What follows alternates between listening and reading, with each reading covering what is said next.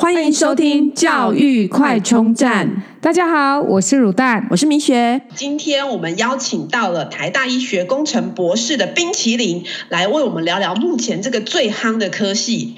现在呢，虽然医科是第一志愿，但是各位要知道，未来唯一可以取代医科的，就是医学工程。以后可能都变成机器人开刀了。那这个机器人开刀呢，就是由医学工程来设计的。那我们欢迎我们的冰淇淋。Hello，大家好，我是冰淇淋。我是呃从大学开始就念医学工程系，然后硕士班的时候是念医学工程系里面的其中一个分支——生物医学材料研究所。然后博士班的时候呢，就往生物医学材料再更深入研究，就做到纳米药物释放的研究这样子。那后来的工作呢，有做博士后研究，转换跑道，跑到生物科技领域去研究 DNA、RNA，然后还有细菌。然后当时研究一个题目是细菌生物膜，感觉就是当时这个题目。呃，跟我们生活当中的任何东西都息息相关。我也在博士后研究三年之后呢，在我先生老公的鼓励之下，就转职到业界。那到目前为止，已经在业界从事医疗器材的工作八年了。哇，这些名词听起来都好厉害哦！对，听起来就已经 纳米，听起来就很厉害。对，那我们就有请我们的冰淇淋来介绍他的医学工程系。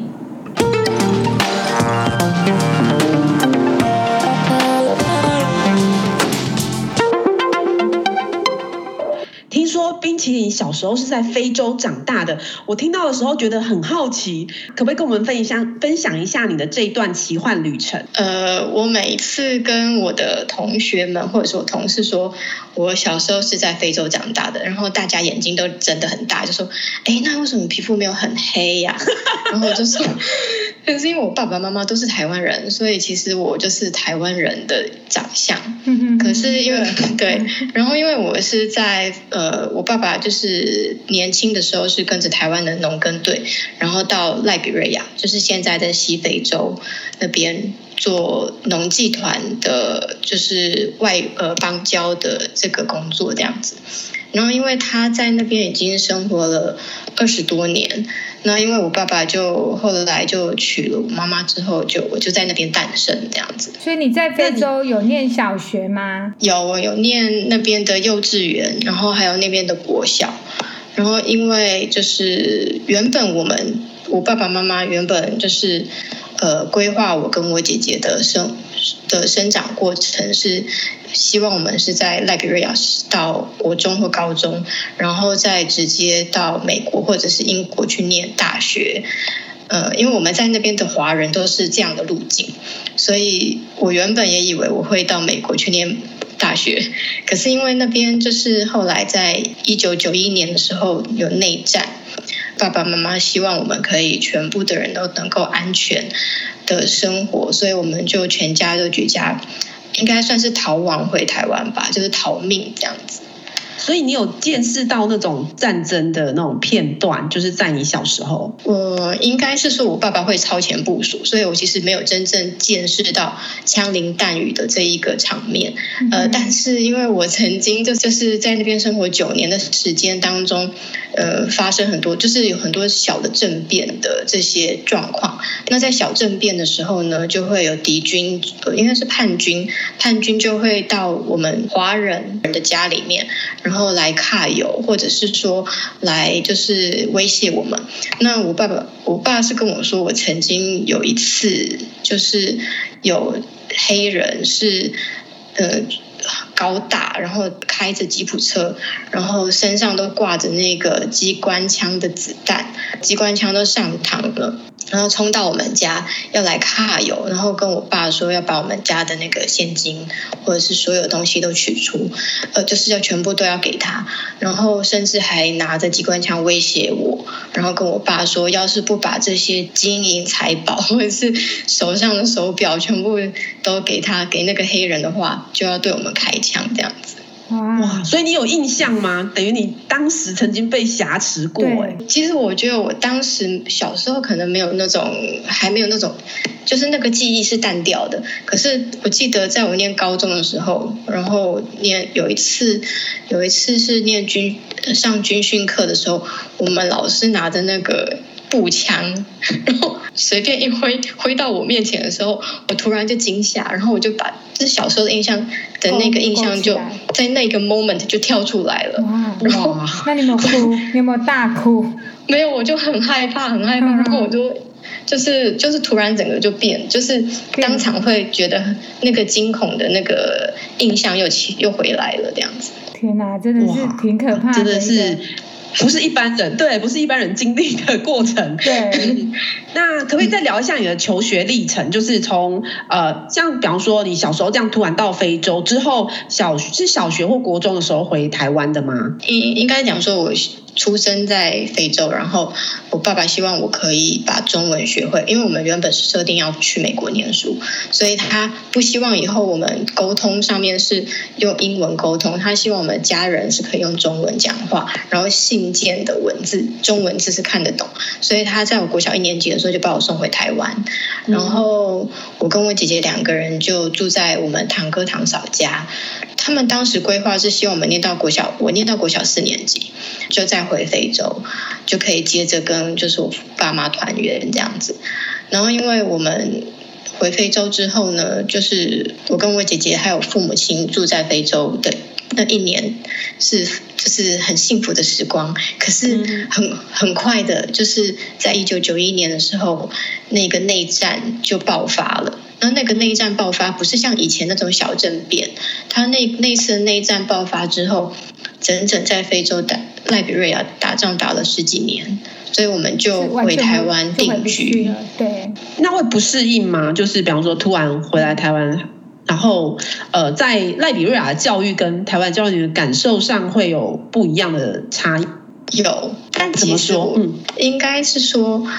呃，我们小时候在台，因为我是国小都是在台湾念的，就唯独国小五年级是在 Liberia 念的。嗯，对。那还有就是幼稚园也在那边。那呃，在那边的生活的话，其实他们很早在那个年代就已经是周休二日。然后，对，我觉得每次提到国外教育，感觉都比台湾幸福，很有品质。对对，除此之外呢，我们那一年的我那个国小五年级那那一年的生活，就是每天早上八点半开始上课，然后下午一点半就放学。那我姐放学，那那都做什么？对啊，下课时间一点半放学，我们我们家的司机就得载着我跟我姐姐从学校。回到家里，总共六十公里的路程。啊，六十公里，对，很远哎。没错，对，所以在那边感觉就是千金大小姐，就是有司机啊，有佣人啊，什么这样子。呃，对，然后还有家教吗？对，还有陪读 家教。哇，当时是了。对，嗯嗯。然后，所以突然，呃，比方说，突然进去到赖比瑞那边是说什么英文吗？还是？对，那边是说英文，所以都适应上都没有问题。然后再回台湾再说中文也都没有什么问题。因为其实，在赖比瑞生活的时候。在家里面，我爸爸妈妈会跟我讲中文，然后也会也会跟我们讲客家话，然后我们到学校就会讲英文，所以等于是没有任何适应上的问题。那会不会觉得，哎，比方说在那边读书的时候，同学说，哎，怎么只有你？那那是算呃当地的学校吗？还是说国际学校？哦，还是当地的学校？当时我念的是美国黑人学校，然后我姐姐念的是那个美国学校，她的。我姐姐的美国学校的学生里面的白种人比较多，然后我念的是美国黑人学校，所以我们学校里面的黑人是占百分之九十，然后黄种人占百分之呃百分之八，然后白人就是那个百分之二，就那一两个而已。嗯嗯，哎，你会跟姐姐念不一样的学校，是你父亲刻意的安排吗？我。我当时也不清楚为什么会这样子，可能是因为我，可能是我姐姐比我年纪大一点，所以我姐姐可能当时顺利的话，她没有内战的话，她就会比我早去美国。哦，所以所以他先去念那个学校会比较快衔接上美国的教育。哇，所以你父母亲真的都好用心。嗯、对啊，所以这样一路上，呃，国小毕业之后再衔接，就是回台湾之后再衔接国中、高中，基本上也没有什么很大问题。这样对，没有，因为就是会讲国语啊。嗯、只是在赖比瑞亚的时候，因为我是上念美国黑人学校，所以班上的同学都是黑人，然后还有一个黄种人是就是韩国人。呃，我们班的那些黑同黑黑人同学们，黑人同学们，他们他们就会觉得说，哎，黄种人长得不一样，然后很羡慕我们的长的那个皮肤跟头发。对，所以他们就会常常就会就是一直说可不可不可以跟我们玩啊，然后可不可以摸我们的头发啊，这样子。的确。那后来为什么会选择就读医学工程系呢？这也说到就是以前我们在非洲的时候，然后我们有一个朋友，就是有一个大哥哥，然后他比我们早去美国念书，然后我们后来就是回到台湾的时候，他们会。放暑假他们会从美国回台湾，然后那时候我就问他说：“啊，你是念什么科系的？”他就跟我说：“呃，我是念那个 biomedical engineer。”然后我就说：“什么是 biomedical engineer？” 我记得那时候我才国小六年级而已。然后他就跟我说：“嗯，那叫做医学工程。”我那时候就问他说：“什么是医学工程？”他说：“啊，这个是很新的题目，那个你你以后长大就知道了。”然后，然后我就问他说：“那你在做什么？”他就说：“哦，我就是学呃。”学如何帮医生做医疗器材，或者是学如何呃帮医生去提供他新的技术或新的方新的材料，让医生能够去救呃治病人。然后那时候我听了就觉得哇，这一个科系好像很厉害一样。然后当时我就查了去台湾有什么哪些学校有这个科系这样子。然后只有一个学校，当时是中原一工。嗯嗯。后来我就是念国中跟高中的时候，呃，我为了跟我姐姐区分开来，因为我姐姐是念文组，我就想说我去念理工科，理工组好了。结果那时候我就考大学的时候，我就跟我妈妈说，我一定要考化工系或者是医工系。就是这两个科系，我一定要选这两个科系，这样以后才能够往那个医学工程发展。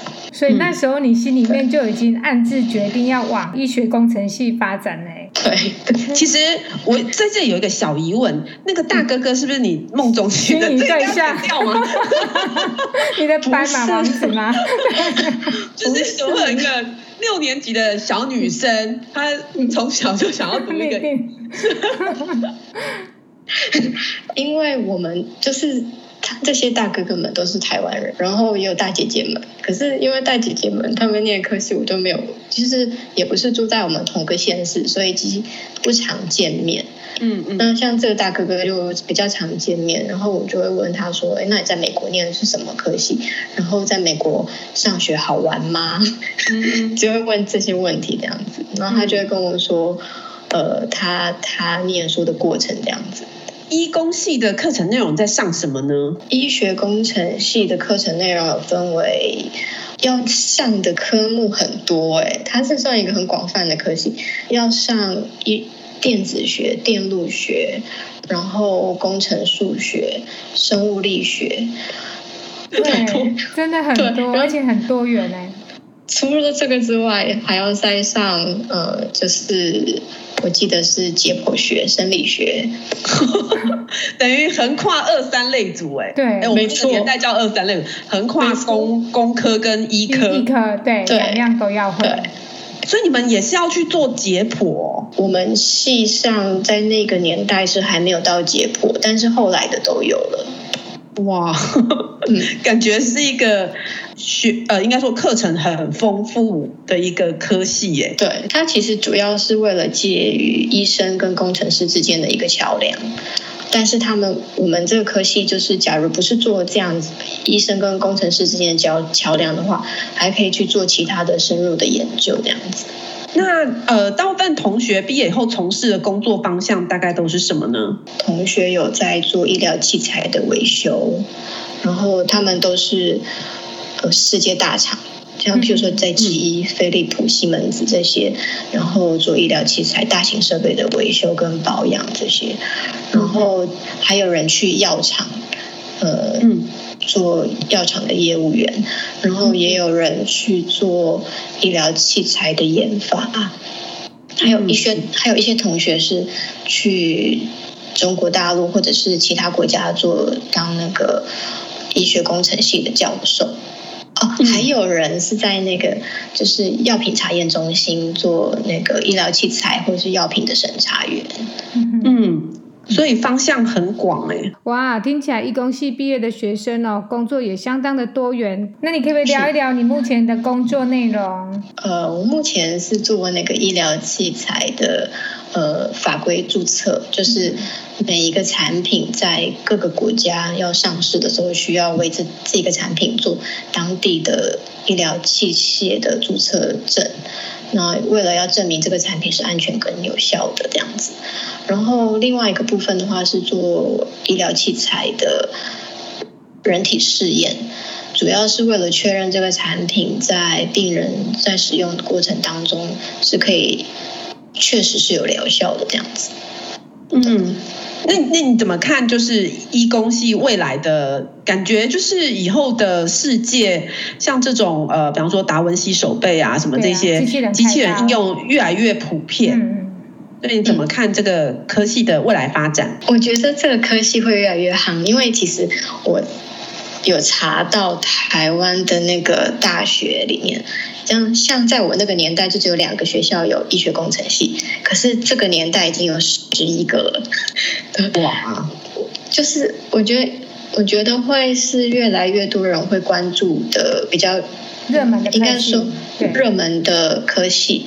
它虽然说它以前是非常冷门，但是未来是大家会对于医药保健，然后还有就是对自己身上的疾病能够及时侦测，或者是说会有一个就是呃数位化的医疗医疗生活，他们可以更了解自己的身体状态。我觉得这个是未来越未来的越来越普及，需求量越来越大的一个产业，这样子。嗯，对，台湾现在也在要发展精准医疗，就是好像要结合除了硬体医学跟那个呃软体的部分，这样还有大数据分析什么一堆，全部都要结合起来，这样。对，所以这方面的人才的确是少不了他们的加入。嗯，对。那目前的工作，你觉得最辛苦跟最快乐的地方是什么地方呢？最辛苦的地方，我觉得是。呃，医疗器材法规就是每一个国家都不大一样，所以，所以为了要进到当地市场的话，我们就必须去了解每一个国家的呃当地的法规的要求，然后在当地做产品的注册这样子。嗯哼，嗯，所以语言也很重要，对不对？就是英文也一定要好。最基本的是英文要能够看当地的法规的文件内容，然后将我们的产品能够把它用英文的方式呈现呈现出来。然后，可是像譬如说中国大陆的话，它就必须要简体中文，然后也要跟当地的审查员沟通。所以其实，嗯，应该是说这个人他要能够，我觉得有趣的就是你会遇到各式各样的人。嗯哼哼，但是他们目标是一致的，都是希望产品是安全有效。那所以等于是跟各地的官员沟通这种审查问题，这样子。对，所以你们应该常常出差喽。之前为了要去中国办注册证，确实是要常常出差。可是像其他的国家的的证的的许可证，其实有代办公司，所以呃是可以找代办公司协助的。在工作上有没有什么有趣的事情可以跟我们分享？因为我们的设备是是会给医生使用，或者是就是医疗相关人员使用。那因为我们虽然是念医学工程系的，可是就是其实离医院，就是以前求学阶段，虽然每一个学校都有一家医院在旁边，可是其实我们对在里面生活的医生、护理师还有呃治疗师。他们的生活形态跟他们的工作形态其实不是那么的了解，所以呃，到了这个产业之后呢，我们才知道说，原来医生的想法真的跟我们不一样，而且 这个卤蛋应该感受很深，对。我好想听冰淇淋讲，我都忘记了，对。他们有跟一般人有哪里不一样？对。面对医生的时候，就是怪咖很多吗？对。对，真的。对，是的。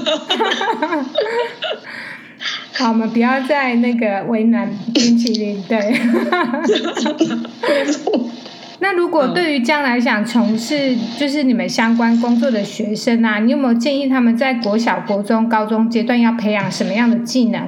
对于就是未来要练医工系会更有帮助呢？我觉得应该是他，假如说对。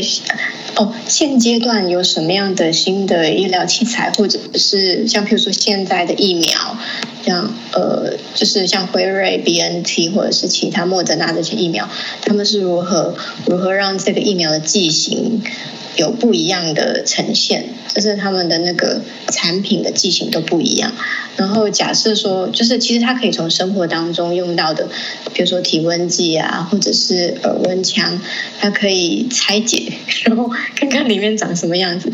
因为医学工程其实有医学电子，所以假设他未来不一定直接锁定要念医学工程系，他可以先念先念电机系、电电子系，然后或者是去念资讯这一类的科系。那他们会有自己，或者是念机械系，他们会有自己比较强的背景，然后再跳入医学工程领域，这样也是可以的。或者是说，他是先锁定医学工程里面的科的科系，然后未来再找一个自己比较能够深入研究，然后增强自己的基础科目的一个这个方向去学习，这样子。那你觉得你会呃，就是会再推荐大家读医工系吗？还是说呃，觉得可以再往什么样的方向发展吗？会推荐大家读医工系，但是读了医工系之后，对于基础科学的部分，可能要选一个领域去扎根，然后再往下，因为我觉得所有的东西还是逃离不了基础科学的内容。嗯哼，所谓基础科学，像医工系的基础科学是呃，像哪一类的？譬如说好了，以我们就是像我以前是走，后来走生物医学材料，然后再走到药物释放这一个部分的话，嗯、那我们是先学了生物学材料，那可是我认为，其实要再往下扎的话，就是材料的部分。要再去深入的探讨，然后再就是化学跟生物化学这个领域要再更深入探讨。然后因为那个材料是做纳米药物释放，所以药理学这一块也要深入探讨，这样子结合生物化学这些东西。那像未来这种 AI 时代呀、啊，就像我们一刚开始讲的，感觉医工的呃医工系的工作是越来越重要。那你觉得未来的影响啊，就是比方说 AI 看诊啊、机器人手术这一些，它的应用会是一个什么样的局面呢？我觉得 AI 这些是辅助医生决策判断的一个工具。他不会去取代医生的角色，最后最终要做手术或者是判断这个病人的就是病症的话，或者是他是还是医生去判断。嗯，所以就是还是需要有很多人为的判断，没有办法完全用这些大数据来做决定，这样。大数据可以辅助决定，因为这样子医生就不会像像呃从实习医生开始一直慢慢累积，然后累积很多很多病人量之后，他以后才变成一个很有名的大医师，经验很丰富。可是假如有一个 AI 可以帮他，呃，就等于协助他辅助他，那这个医生他就可以就是比较精准的判断。好，今天很开心，我们的冰淇淋来到我们节目，那我们也谢谢冰淇淋带我们呃了解医工系以及他的非洲奇幻之旅，谢谢冰淇淋，谢谢，谢谢，谢谢。如果你喜欢我们的节目，记得订阅并持续收听我们的节目，也欢迎大家到我们的粉丝专业留言与分享哦。教育快充站，下次再见喽，拜拜。